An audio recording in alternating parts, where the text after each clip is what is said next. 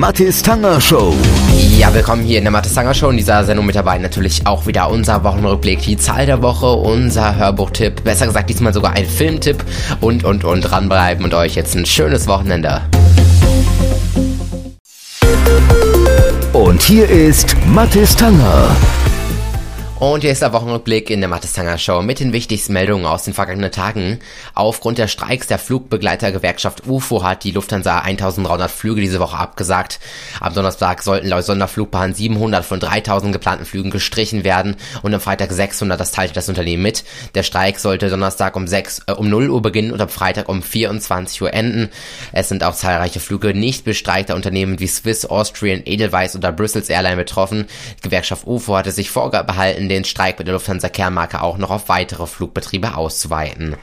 Und das Bundeskabinett hatte Änderungen des Adoptionshilfegesetzes beschlossen. Geplant sei ein Rechtsanspruch für Beratung, wie Familienministerin Franziska Giffey mitteilte. Bei Stiefkindadoptionen soll die Beratung verpflichtend sein.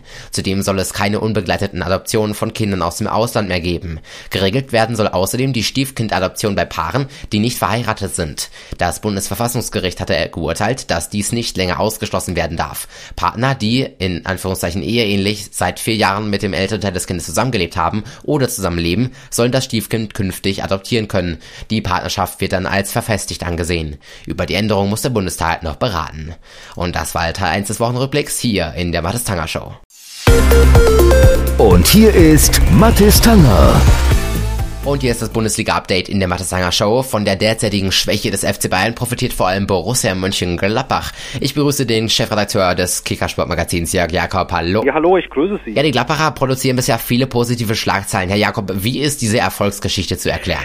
Ja, Borussia Mönchengladbach ist zum vierten Mal hintereinander äh, äh, Tabellenführer äh, der Bundesliga. Das ist recht ungewohnt für den Trainer, den neuen Trainer Marco Rose ist das äh, äh, Gewohnheit, denn er hat äh, mit dem RB Salzburg an 51 von insgesamt 68 Spieltagen äh, an der Tabellenspitze gestanden. Also er weiß, wie es geht. Andererseits äh, geschieht sowas natürlich auch nicht auf Knopfdruck. Klar ist, Borussia Mönchengladbach wollte mit einem neuen Trainer vieles anders machen, einen dynamischeren Fußball spielen. Plötzlich sind die Gladbacher auch schon besser und jetzt stellt sich die große Frage, ist diese Mannschaft, ist dieser Club mit dem Trainer Marco Rose auch schon titelreif. Ich würde sagen, das ist noch zu kurz gegriffen. Im Moment allerdings ist die sportliche Variabilität der Borussia groß und nicht nur das Sportliche stimmt, sondern offenbar auch die viel zitierte Mentalität. Vielen Dank an den Chefredakteur des Kickersportmagazins Jörg Jakob. Danke auch, wiederhören. Und euch jetzt noch ein schönes Wochenende. Die Mathis Tanger Show. Und hier ist die Zahl der Woche in der Mattestanger Show, diesmal mit der 400. Denn mehr als 400 neue Stellen will Bundesjustizministerin Christina Lamprecht im BKA schaffen, um digitale Hasskriminalität einzudämmen. Sie fordert eine Reform des NetzDGs, bei der soziale Netzwerke dem Bundeskriminalamt schwere Fälle melden müssen, wenn sie durch Nutzerbeschwerden davon erfahren. Laut einer Studie des LKA Schleswig-Holstein zeigen nur 5% der im Netz bedrohten und beleidigten die Täter an. Diese Lücke will Lamprecht mit der Meldepflicht schließen. Und das war der Zahl die Woche hier in der Mattes Tanger Show. Die Mathis Tanger Show. Weiter geht's hier in der Mathis Tanger Show. Gleich natürlich wieder auch unser Kinotipp diesmal mit dabei. Chart Update TV nicht fehlen und natürlich unser Wochenrückblick Teil 2. Euch noch ein schönes Wochenende. Und hier ist Mathis Tanger. Willkommen zu Teil 2 des hier in der Mathis Tanger Show. Russlands Präsident Wladimir Putin hat die Schaffung einer russischen Alternative zum Online-Lexikon Wikipedia gefordert. Er sagte, es sei besser, Wikipedia durch eine neue große russische Enzyklopädie zu ersetzen. Das sagte der Kreml-Chef. Er sagte, dies werden dann verlässliche Informationen sein, präsentiert in einer guten, modernen Form. Die Regierung will dafür den Angaben nach 2022 umgerechnet 24 Millionen Euro bereit setzen. Der Menschheit steht nach Überzeugung von Wissenschaftlern aus aller Welt noch nie dagewesenes Leid bevor, wenn sie nicht ernsthaft gegen die Erderwärmung kämpft. Trotz aller Warnungen in den vergangenen vier Jahrzehnten nehme die Erderwärmung weiterhin rapide zu. Das warten mehr als 11.000 Forscher in einem gemeinsamen Appell in der Fachzeitschrift Bioscience. Nach knapp vier Wochen vor dem UN-Klimagipfel erklärten die Forscher aus 153 Ländern, Zitat, aus den vorliegenden Daten wird klar, dass ein Klimanotfall auf uns zukommt. Und die Zahl der Waldbrände in Amazonasbecken im Norden Brasiliens Brasiliens ist im Oktober im Vergleich zum Vorjahreszeitraum deutlich gesunken.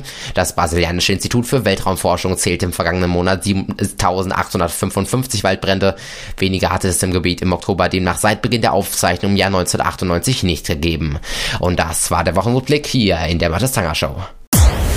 Die Mathis Tanger Show. Hier ist das Chart-Update. Ich bin Jost Alpe und ich präsentiere euch wie immer die internationalen Hitlisten. Wir starten mit Amerika hier auf der 3 von 2. Shawn Mendes und Camila Cabello mit Senorita. Von 1 auf 2 Lizzo, Truth Hurts. Und die neue Nummer 1 in Amerika von 3, Someone You Loved. Hier ist Louis Capaldi. I need somebody to hear. Rüber nach Großbritannien von 0 auf 3, Selena Gomez, Lose You to Love Me. Auf 2 und verändert Regard und Ride It. Und auf 1 Tones and I, Dance Monkey. Oh, oh. Wir gehen nach Deutschland hier auf der 3 von der 1 Apache 207. Wieso tust du dir das an? Wieso tust du dir das an? Sagst, du hältst es aus, aber wie lange? Nochmal der Apache auf der 2 von 3. Hier ist Roller. Wir müssen los, wenn unsere Roller wieder schreien.